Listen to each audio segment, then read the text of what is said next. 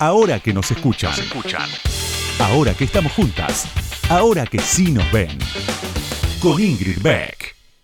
De niña estaba convencida de que una vida sin amor no valía la pena.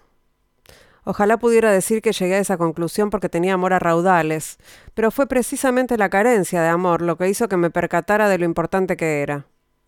Para mi padre yo fui su primera hija. Cuando nací me trataron con cariño, con un profundo afecto, y eso me hizo sentir que mi presencia era importante en este mundo y en mi hogar.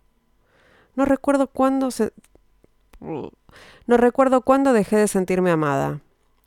Todo lo que sé es que un día dejé de ser apreciada y valorada. Las personas que al principio me habían querido se alejaron de mí. La pérdida de su reconocimiento y de su consideración me rompió el corazón, y esa herida tan profunda me dejó aniquilada. Me sentía abrumada por el dolor y la tristeza. No sabía qué había hecho mal, y ninguna de mis tentativas por arreglarlo surtió efecto. No existía en mi vida ninguna otra conexión que pudiera curar la herida de ese primer abandono, de esa expulsión del paraíso del amor.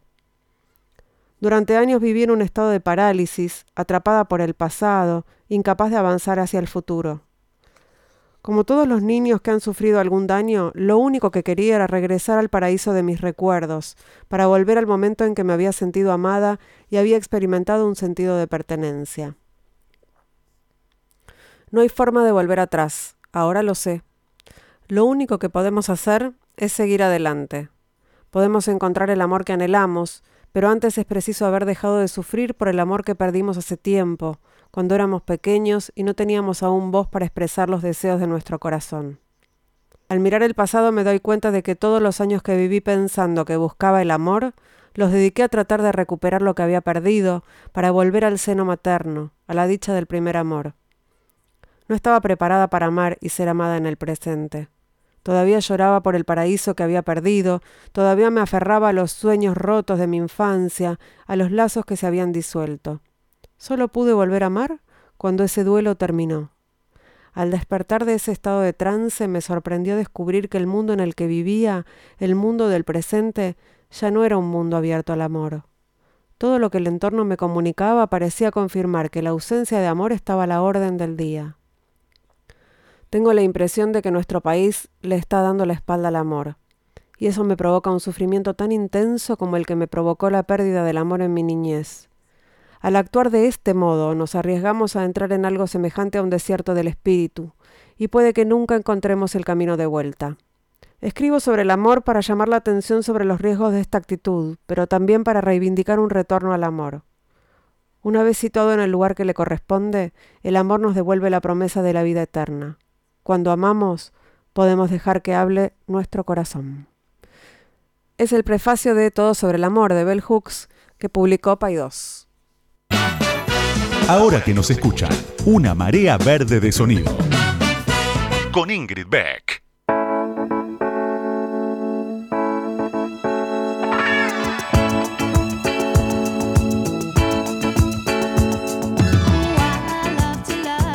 Buenas noches, buenas noches, bienvenidas, bienvenidos, bienvenidas a este nuevo capítulo de Ahora que nos escuchan en pandemia, en vacaciones, en invierno.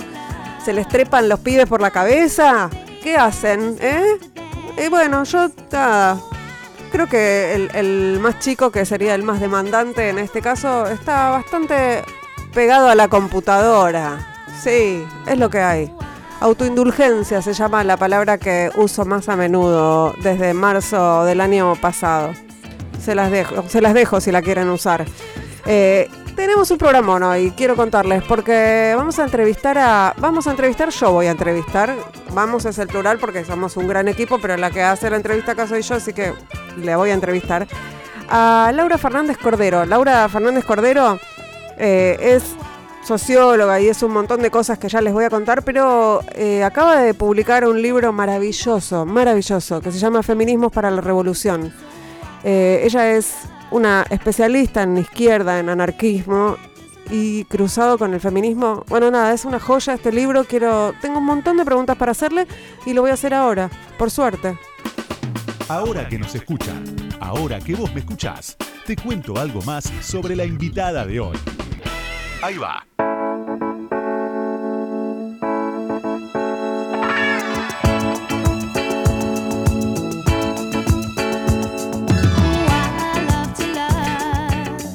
Laura Fernández Cordero estudió ciencias de la educación sin mucho entusiasmo, pero descubrió en su carrera algunos textos sociológicos que la decidieron a venir a Buenos Aires a estudiar sociología. Con el tiempo llegó a doctorarse en ciencias sociales en la UBA. Es feminista, investigadora del CONICET y responsable del área académica del Centro de Documentación e Investigación de la Cultura de Izquierdas en la Argentina, donde tiene su cargo, no, esto ya está, ah, eh, es coordinadora del programa Sexo y Revolución, Memorias Políticas Feministas y Sexogenéricas. Perdón, yo lo había redactado mal, espero que se entienda. Se desempeñó como docente de grado y posgrado en la Facultad de Ciencias Sociales y dirige proyectos de investigación dedicados a las publicaciones periódicas de las izquierdas durante el siglo XX. A Fernández Cordero le gusta escribir. El conjunto de su trabajo interviene con vocación transdisciplinaria en los estudios sobre el mundo político y cultural de las izquierdas a lo largo del siglo XX y hasta la actualidad, desde una perspectiva crítica vinculada a las teorías feministas. Integrante del colectivo editor de la revista Políticas de la Memoria, publicó artículos en la Argentina, España, Brasil, Chile, los Estados Unidos y Francia. Es autora de Amor y Anarquismo, experiencias pioneras que pensaron y ejercieron la libertad sexual y coautora con Judith Butler y Virginia Cano de Vidas en Lucha Conversaciones. Acaba de publicar Feminismos para la Revolución, antología de 14 mujeres que desafiaron los límites de las izquierdas, eh, editado por Siglo XXI. Dice en su biografía de Anfibia que no deja de chequear los cambios en el pronóstico del tiempo. Bienvenida Laura Fernández Cordero, ahora que nos escuchan. ¿Cómo estás? Hola, ¿cómo estás Ingrid? Muy contenta de estar acá. Eh, dice, eh, tu biografía dice que viniste a Buenos Aires, pero no dice de dónde viniste a Buenos Aires. Ah, soy de Mar del Plata. Ah, Desde Mar del Plata Buenos Aires. Fui y vine, voy y vengo. Ah, sí, tenés un, tu segundo hogar sigue siendo, o tu primero sigue siendo Mar del Plata. Fue durante veintipico de años Buenos Aires y ahora estoy más en Mar del Plata, pero hasta la pandemia no paré de ir y venir y ahora, bueno, un poco restringido, pero creo que mi ciudad es Buenos Aires. Bueno, es toda una, toda una definición, toda una, una declaración. Sí, que no me escuchen. que no te escuchen tus, tus coterráneos. Mi eh, coterráneo, la quiero mucho, sí, también. Eh, bueno, le decía a Laura fuera del aire, le cuento a la audiencia que estaba, estoy leyendo, eh, yo casi no pude leer en pandemia, me, cuesta muchísimo concentrarme, leo cuando tengo que entrevistar a alguien, eh, intento concentrarme y leer, y en este caso no me costó nada concentrarme con Feminismos para la Revolución, estoy fascinada con con el libro, con la introducción, Laura, de, este este, de, esta obra. Y bueno, nada, quería, quería preguntarte cómo vos contás igual un poco en la introducción cómo, cómo apareció, eh, pero hay, hay como descubrimientos para mí en este libro. Yo no, no, soy tampoco, no soy una teórica de la izquierda y mucho menos una teórica del feminismo, o al revés. Eh, hay algunos nombres conocidos en esta antología, hay una Rosa Luxemburgo, una Coyontay, una, eh, hay algunas mujeres, una Flora Tristán, pero después hay personajes que yo no conocía. ¿Vos eh, te sorprendiste con alguna de estas mujeres o con alguno de estos personajes en la búsqueda? Sí, la verdad, bueno, primero me, alegra mucho que te haya convocado el libro y sí, al principio fue una invitación de siglo XXI, es una colección que dirige Horacio Tarcus y el equipo de la editorial y era adentrarse como en este cruce izquierdas y feminismos que bueno, se ha escrito tanto y es muy conocido y es muy debatido. Y al principio dije, bueno, es un pedido y lo encaré así. Después, bueno, pandemia, como a muchas personas les cambió muchas muchas cosas y cada vez me involucré más con el proyecto. Y en esto tuvo mucho que ver Katy Galdeano, la editora, porque me permitió eso, buscar, sorprenderme, descubrir y sobre todo lo que descubrí es que eran personajes que me acompañaban desde hace un montón de años.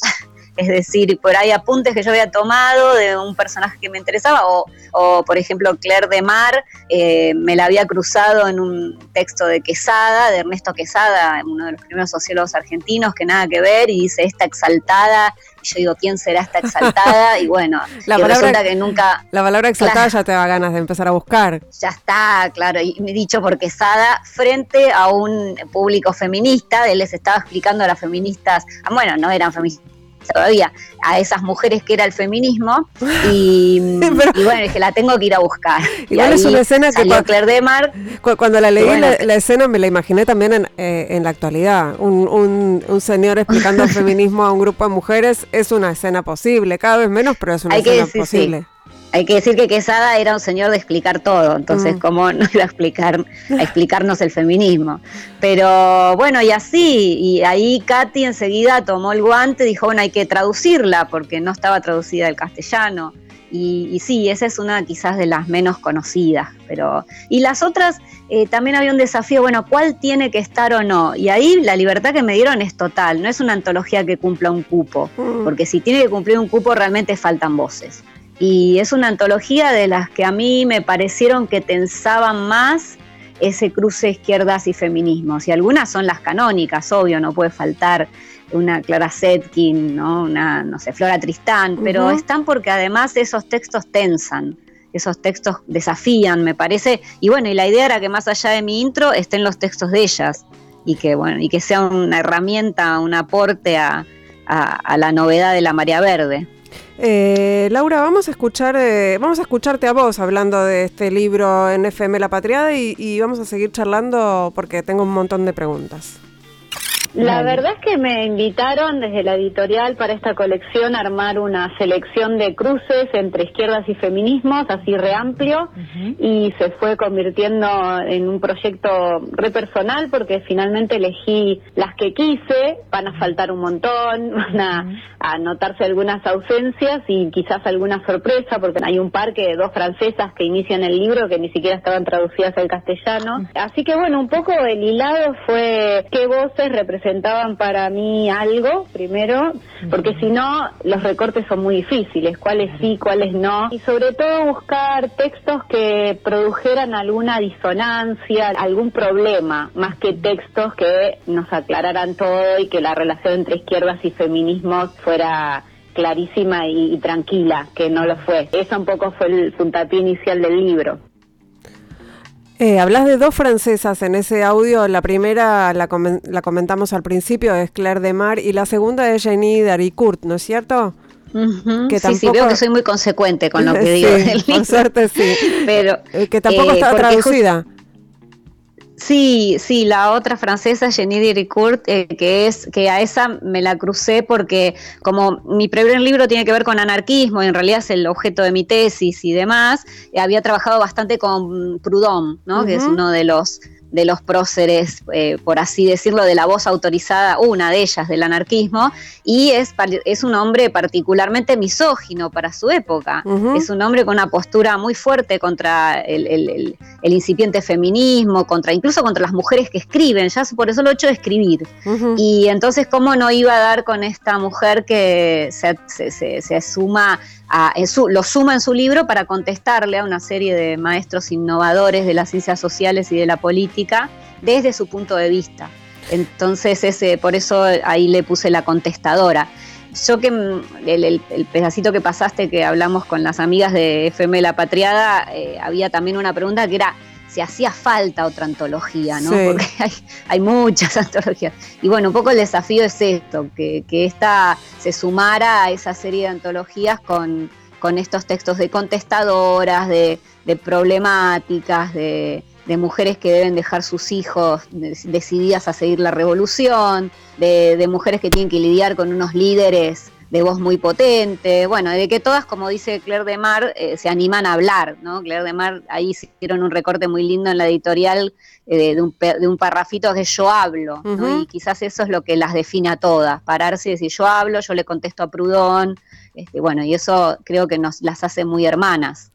Eh, la, antología está presentada como de 14 mujeres, pero convengamos que hay un par de señores ahí, se, se colaron en la, en la antología.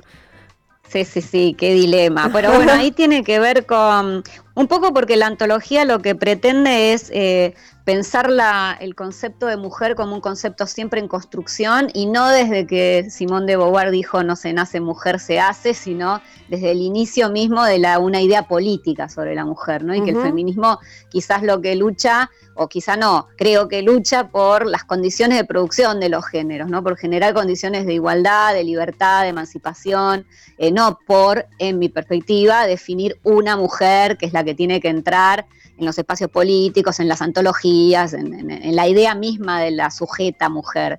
Y por eso eh, está también la Bella Otero, ¿no? que es quizás la más mujer de todas. Y Ay, contá un poquito, un poquito sobre ella porque es sí, es, fascinante. Eh, eh, contá un poquito quién era la Bella Otero y, cómo, cómo fue su, su trayectoria, porque me pareció un personaje fascinante. Bueno, ese es uno de los viejos apuntes, por ejemplo, ¿no? La Bella Otero es una historia ah, que aparece en los archivos de criminología, que era una revista que, llevaban adelante eh, de Veiga y, ingenieros, viejos criminólogos, sociólogos, pensadores argentinos de principio de siglo, eh, ingenieros ligados a las izquierdas, eh, que en este archivo de criminología tenían un, un espacio eh, reservado para lo que ellos entendían eran desviaciones, mm. en este caso del género. Con mucha fascinación, de Veiga describe la vida de la Bella Otero, que es eh, una persona que toma el nombre de una artista muy conocida, una cocotte, dicen algunos de esa época en París, como, y se hace llamar a sí misma. Un personaje del varieté sería. Tal cual, una artista, cantante, bailarina, eh, amante de, poderosos, y aquí toma el nombre una persona que no se autodefine más que como mujer y como madre, y hoy podríamos pensar a partir de todas las luchas del colectivo travesti, de las comunidades LGTB, que es una persona, una travesti. ¿no? En ese momento la oportunidad que tenemos es que escribe una autobiografía muy, muy breve, muy, muy, muy divertida, eh, muy furia travesti, en mm. clave humorística, pero también en clave muy vital, que De Veiga incluye en los archivos de criminología. Y así, bueno, ahí un poquito nos hace acordar cuando Foucault dice, ¿no? Cuando el haz de poder eh, toca a ciertos personajes, les podemos ver, porque trascendieron la historia, ¿no? no la historia oficial que las hubiera dejado afuera. Y la oportunidad la aprovecha con todo, incluso le deja retratos firmados, y bueno, ahí De Veiga está muy enamorado de ese personaje que es tan, tan erótico, por otro lado, incluye ahí una especie de poema muy picaresco y explícito. Y bueno, era una voz que no podía dejar de estar, sobre todo porque es la que más estalla esta idea de, la mujer, por eso le puse madre, que es como, como ella se reivindica. Bueno, y Madre y amante. Y, además aporta algo de, humor, ¿no? Que es algo que, que no, no está muy presente en la, en la genealogía feminista en general y de la izquierda tampoco. No siempre, no, de verdad. Sobre todo de las izquierdas. Voy a ser mala, ¿no?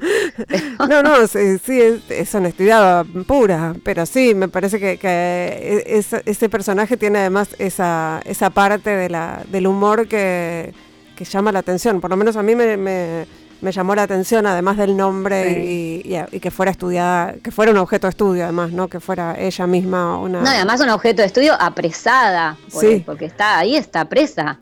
Es decir, ella aprovecha esa oportunidad y hoy podemos divertirnos, pero la verdad que la situación es una situación de sometimiento. Lo que es hermoso es cómo ella aprovecha esa situación de sometimiento y da vuelta un poco la lente sobre el, quienes la están observando que son estos médicos que capturan a la gente para crear conocimiento, ¿no? Tremendo. Estamos hablando aquí en Ahora que nos escuchan con Laura Fernández Cordero, que es eh, socióloga, es eh, escritora, es especialista en, izquierdas, vamos a decirle así, y está presentando Feminismos para la Revolución. Eh, vamos a escuchar un tema y ya volvemos. Vamos a escuchar U2, YouTube, y volvemos.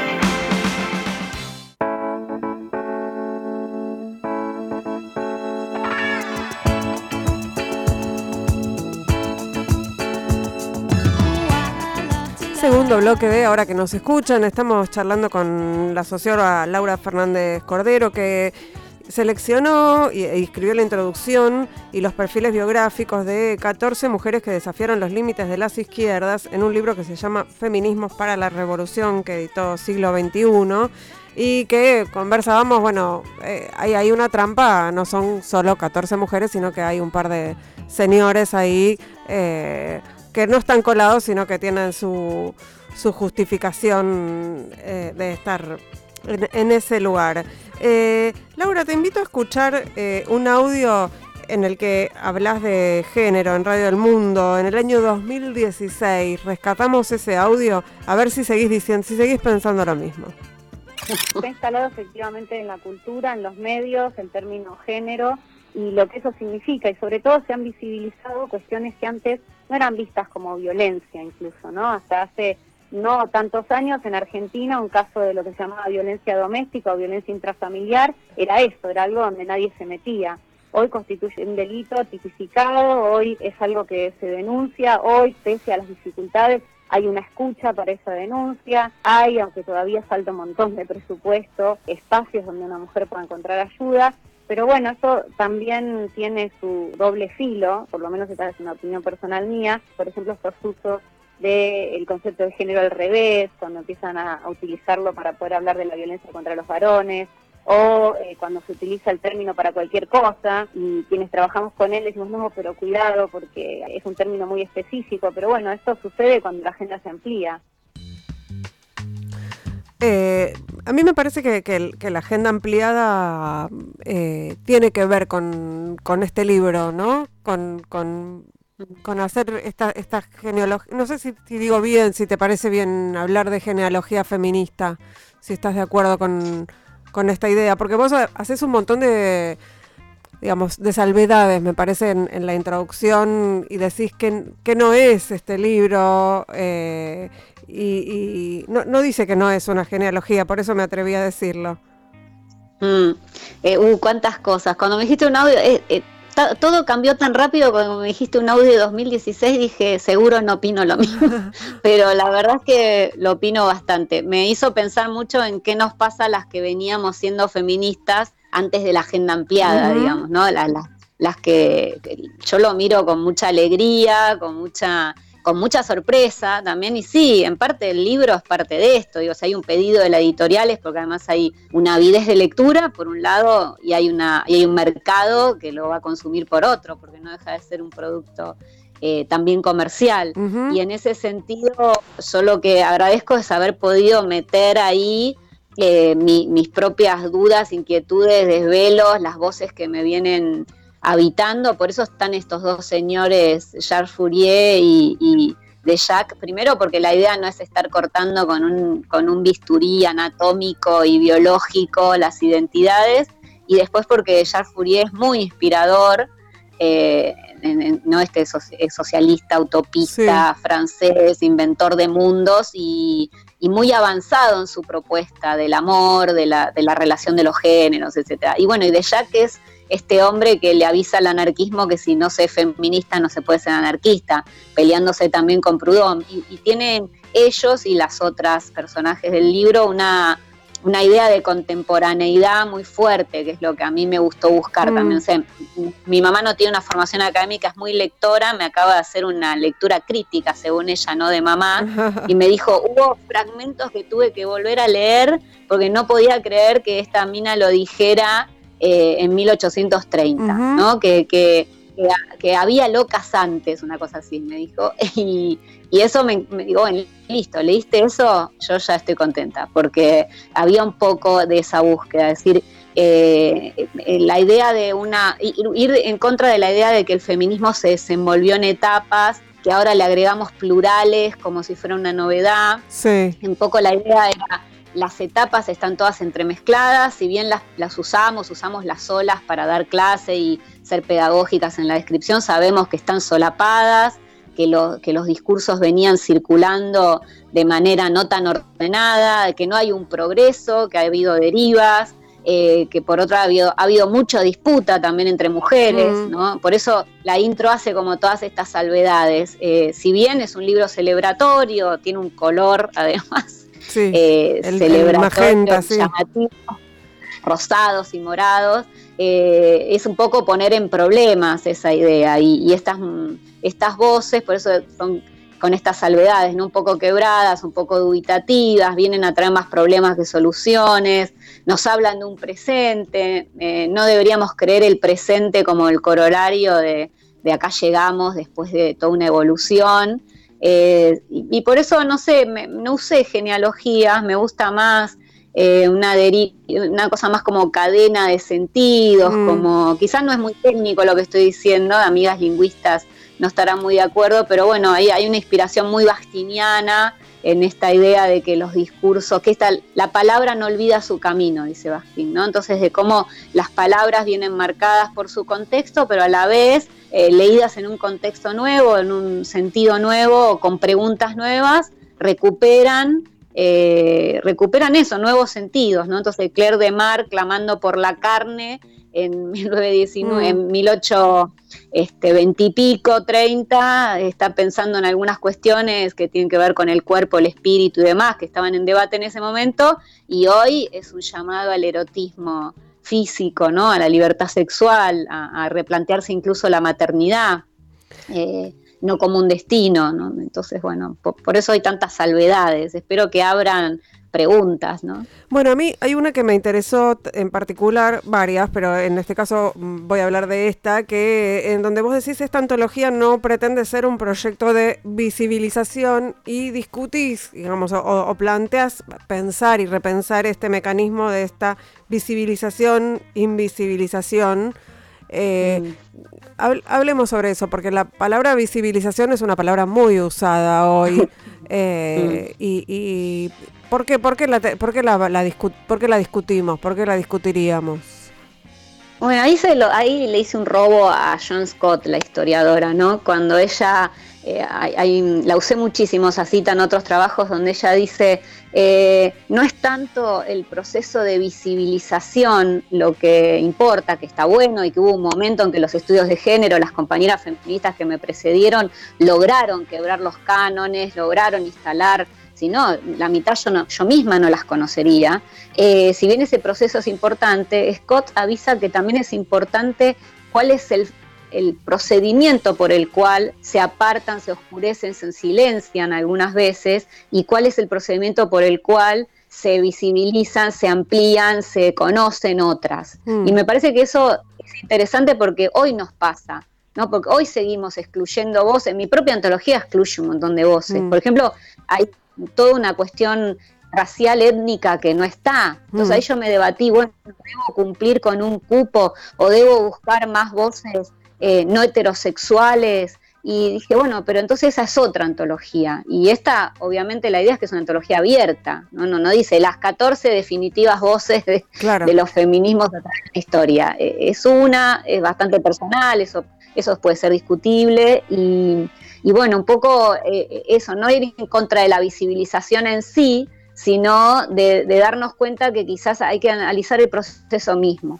porque si no terminamos armando otros panteones, otros cánones, y, un canon siempre excluye, y mantenerlo abierto puede ser una pregunta. Ahora estoy muy copada con Haraway, entonces con Donna Haraway, entonces todo es seguir con el problema, ¿no? Como mantener el problema abierto. Nada de traer, nada de traer soluciones. No, cuando dijiste eso, en un momento dijiste especialista o experta en izquierdas, dije, no, a ver si ahora me vienen a preguntar opciones para la izquierda o defina siquiera qué es la izquierda hoy. Pero bueno, ahí en la introducción dice, ¿no? Cruzar feminismos e izquierdas, dos colectivos muy que se fragmentan, que se critican, que autorreflexionan. Eh, entonces, bueno, como el encuentro iba a ser este, más, más salvedades y, abrir paraguas y plantear problemas que, eh, que cerrar o definir. ¿Y esa era la idea. ¿Y dónde ves esos cruces hoy, Laura, entre feminismos e izquierdas? ¿En, en, en qué, en, en qué personas, por ejemplo, podríamos pensar? Y yo lo que veo hoy es, primero, muchas compañeras que han sostenido con mucha dificultad eh, este discurso cuando no era tan aceptado, ¿no? O sea, yo, yo acepto quienes dicen, bueno, las izquierdas han sido misóginas, por supuesto, han sido homofóbicas, han tenido zonas muy discutibles que podemos seguir discutiendo, pero también ha tenido zonas de, mucho aporte a la renovación sexual, a los feminismos mismos, compañeras feministas socialistas. Mm. Eh, quizás hay que decir ahí la paradoja de que casi ninguna de las voces de la antología se dice a sí misma feminista. Mm. Y eso es también una cuestión, ¿no? Porque lo que vienen a aportar las compañeras de izquierdas es justamente a decir el feminismo no puede tener un límite en la búsqueda de derechos o de integración al sistema, sino justamente si no hay una, discusión, una superación, una destrucción de ese sistema y pensar uno nuevo, eh, ese feminismo es un feminismo, bueno, lo de siempre, acotado, liberal, que el aporte también es decir, y eso existió siempre, no es un descubrimiento ahora que hay un feminismo de Hillary Clinton, digo, desde los inicios hubo un feminismo liberal que no buscaba esa discusión. Entonces yo lo veo por un lado en esas compañeras que lo mantuvieron y después veo cómo las cúpulas dirigentes de las izquierdas, en su mayoría masculinas, eh, se debaten entre una, un aporte sincero ¿no? a, la discusión sobre los feminismos, un aporte eh, más cínico, o sea, esto hay que ponerlo, hay que pintarse. Yo había escrito un articulito por ahí que se llama La izquierda se pone violeta, eh, que es un poco ponerse una tintura violeta, como en otros momentos de la política se pone un pinkwashing, ¿no? un poquito rosa para, para simular. Eh, y entonces veo también esas tensiones permanentemente. en general me gusta más seguir a, las compañeras que, y, que más que ver qué, torsiones hacen algunos dirigentes para poder incorporarse en esto y que incluso es una es, y un poco la antología va en ese sentido, eh, a veces me reto a mí misma porque medio que mando a leer a esos varones, ¿no? Pero digo, bueno, pero con la misma pasión con la que lees a Marx, anda a leerme a las compañeras socialistas feministas, porque vas a tener ahí algo y no vas a terminar diciendo como novedad, pues eso me pasa también un poquito, ¿no? Gente que dice como novedad cuestiones que ya han sido dichas. Bueno, bueno, vos, hace falta ahí. Vos decís eh, en, un, en un momento de la introducción también, cuando estás haciendo esas salvedades, entre comillas, decís, esta antología busca contraponer el efecto de novedad de la marea feminista. Eh, tiene que ver con esto que estás diciendo, no, no restarle importancia, sino decir, eh, bueno, hay, hay, cosas que no, son nuevas. Sí, que creo que eso le da fuerza a la marea, ¿no? Que eso la, le da le da revisar las tradiciones, creo que, es un sostén, revisarlas críticamente, porque si algo yo no quería era como recanonizar, ¿no? Bueno, como ídola total de nuevo esta autora, eh, sino traerla al debate presente. Y yo creo que eso ciertamente fortalece cuando incluso políticamente, cuando una dice, tengo atrás una tradición, tengo estas, como dicen algunas compañías, estas ancestras tengo estas voces que andaban por mis mismos territorios, porque un poco también no, hay mucho respeto por la geografía en la antología, ¿no? Mm. Está a la vez una rusa, una brasileña, una platense, una uruguaya. Eh, tampoco hay un cupo geográfico, pero, pero sí hay como un... Porque son voces además muy circulantes.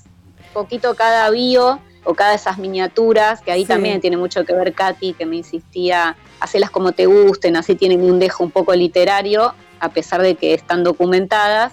Eh, hay un, como un hilo entre ellas, ¿no? Como que se leían o se carteaban o una recuperaba uno. Entonces no son voces que respetan la, geografía. En ese sentido, el internacionalismo de izquierdas está muy presente en ellas.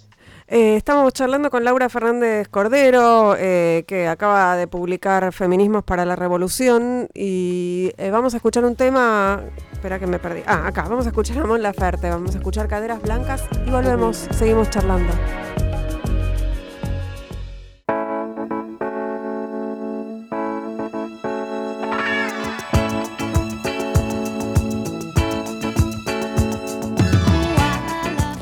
Tercer bloque de ahora que nos escuchan. Estamos charlando con Laura Fernández Cordero sobre izquierdas, sobre feminismos y sobre esos cruces.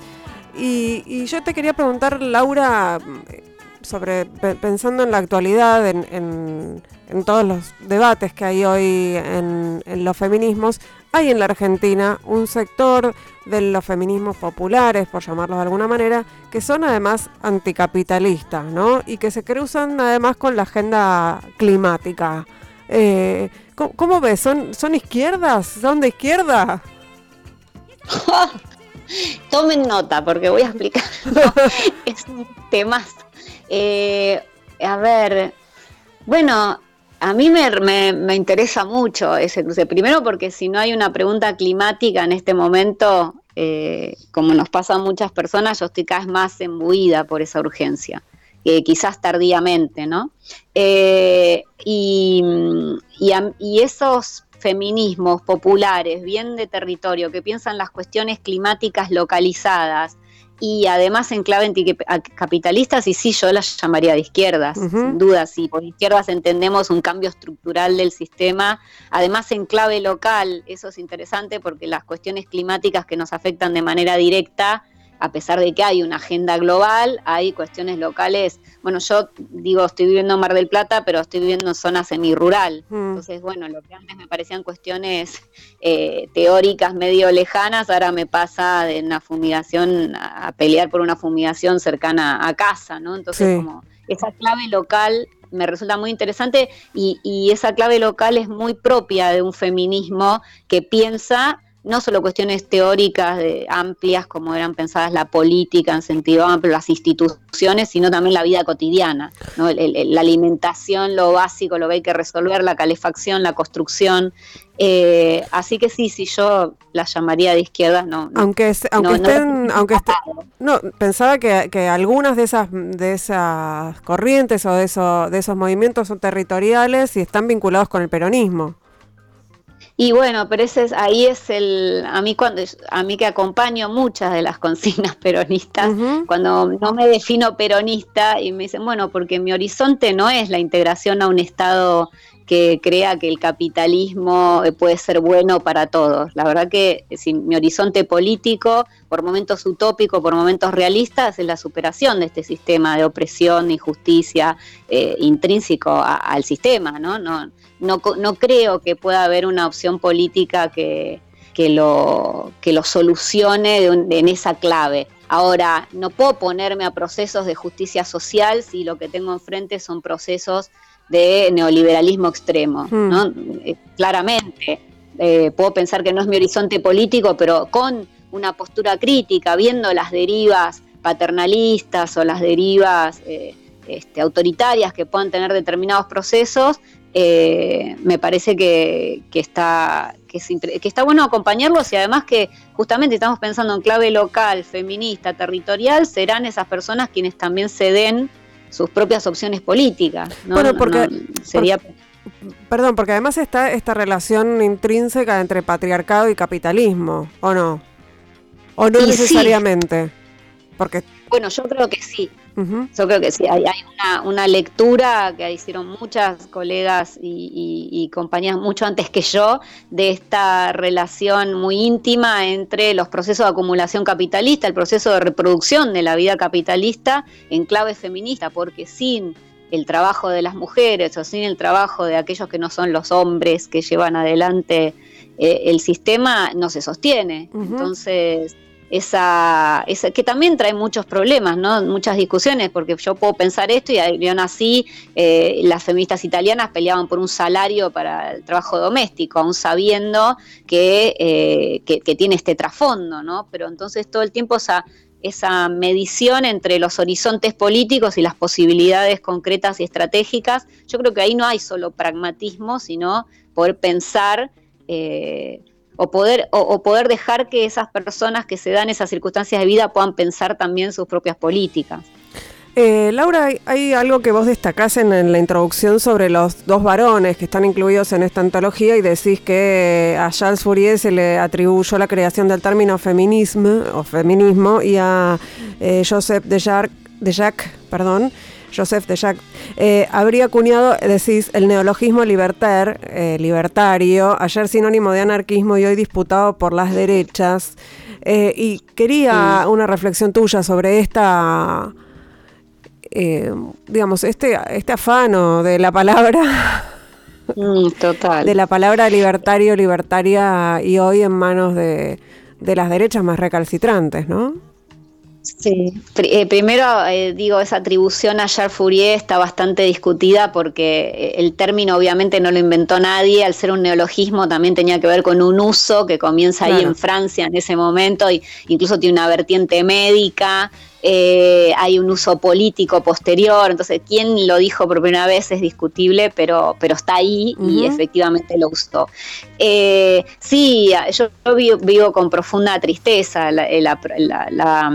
esta mm, toma de la palabra libertario, pero no solo es la palabra, porque em, hay un problema con algunas reflexiones que llevamos bien al extremo acerca de la libertad individual que luego son retomadas de una manera para mí este, maliciosa y mm. catastrófica por, estos, por estas nuevas derechas. Estoy siguiendo con mucha atención las personas que están trabajando sobre estas nuevas derechas. Bueno, salió un libro de Pablo Stefanoni hace poco, porque, porque a pesar de que me revuelve en el estómago, hay que tener un ojo ahí. Eh, ayer mismo veía un, eh, este, en Francia Macron saliendo con un discurso súper fuerte contra los antivacunas y una revulsiva respuesta de movimientos que se dicen a sí mismos libertarios incluso con cierta razón, ¿no? pero, y ahí yo pensaba, me estoy yendo de tema, pero digo, eh, estaba pensando en cómo eh, lamentablemente Macron sale con un discurso de la prohibición, digo, está diciendo que quienes no estén vacunados no podrán ir a bares, a, Ayer se lo contaba un amigo y le decía pizzerías y me decía, creo que Macron no dijo pizzerías, era, una proyección mía, ¿no? Como va, va a circunscribir el, el espacio público para los vacunados y los no vacunados, en lugar de poder construir un discurso del cuidado común, porque en realidad no se trata de una prohibición, sino de convencer que hay eh, una decisión que no es individual en el hecho de no vacunarme como no es individual en el hecho de subirme con mi auto a la ruta y manejar a 200 kilómetros por hora, ¿no? ahí no, estamos con una falta de, poder pensarnos desde esto y creo que la pandemia le puso una lupa enorme eh, a esto de no poder pensarnos más desde el, cuidado que desde las restricciones, ¿no? Más, más desde, más desde mm, los sentidos común del bien común y de, cuidarnos que de los protocolos que vienen desde arriba. Mm. Entonces, bueno, qué sé yo, la, pensaba en estas cuestiones y sí, ni hablar que, que me gustaría disputar el término para el bien y no para, para lo que considera esas expresiones del mal. Bueno, yo también sigo muy atentamente a estas nuevas derechas y, y hay, digamos, quienes piensan que los feminismos, así en general, eh, son la resistencia a estas, a estas nuevas derechas, a esta, a esta reacción conservadora. ¿Vos lo ves así? Es, es una manera muy eh, simplista, si querés, de, de, analizarlo. No, no cuánto me gustaría, pero la verdad es que no todas las zonas de los feminismos me pondría un pin yo con todas las zonas de los feminismos. Hay, hay desde el inicio, ¿no? Hay un feminismo racista, eh, hay un feminismo de la homofobia, un feminismo de la lesbo, del lesbo odio, ¿no? del odio a lo que no es heterosexual. Entonces, bueno, hoy hay un feminismo de derecha, un feminismo, bueno, ahí está Nancy Fraser cuando fue la disputa, la discusión por el feminismo liberal, el feminismo de empresa, el feminismo eso atraviesa claro, todas las historias, toda la historia de los feminismos. Entonces, lamentablemente en estas derechas también lo hay, como hay eh, también eh, activismo gay de derecha, eso el libro de Stefanoni lo muestra muy bien. Sí.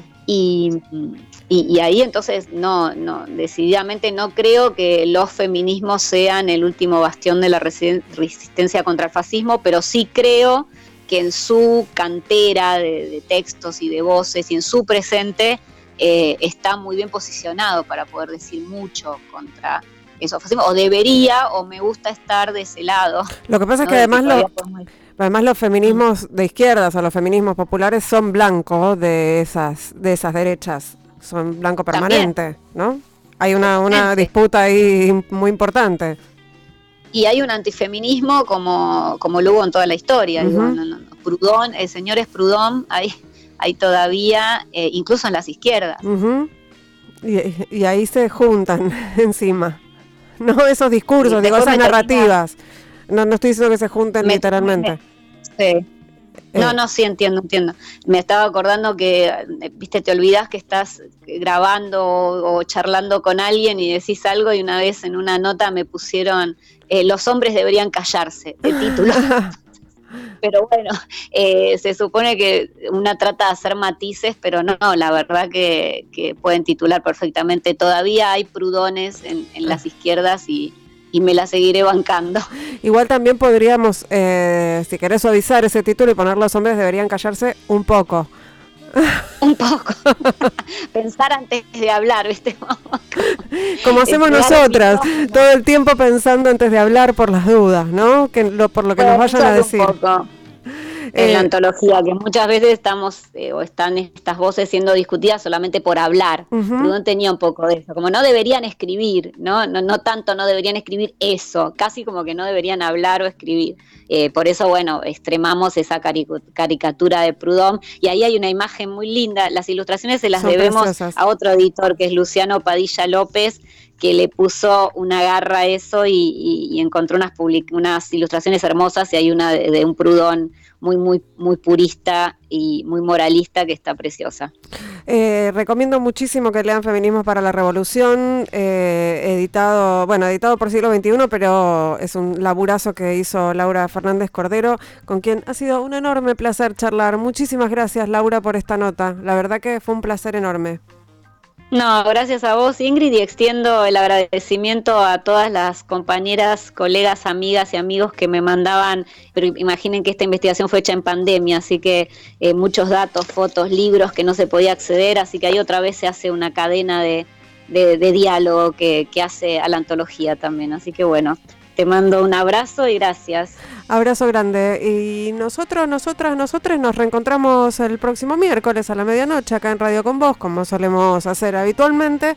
Eh, hicimos este gran programa, eh, un equipazo, en la operación técnica Alejandro Barrera, en la musicalización Sergio Sirigliano, en las redes Laura Petraca, y en la producción Mariana Boca. Nos vamos escuchando a Lennon. Chau.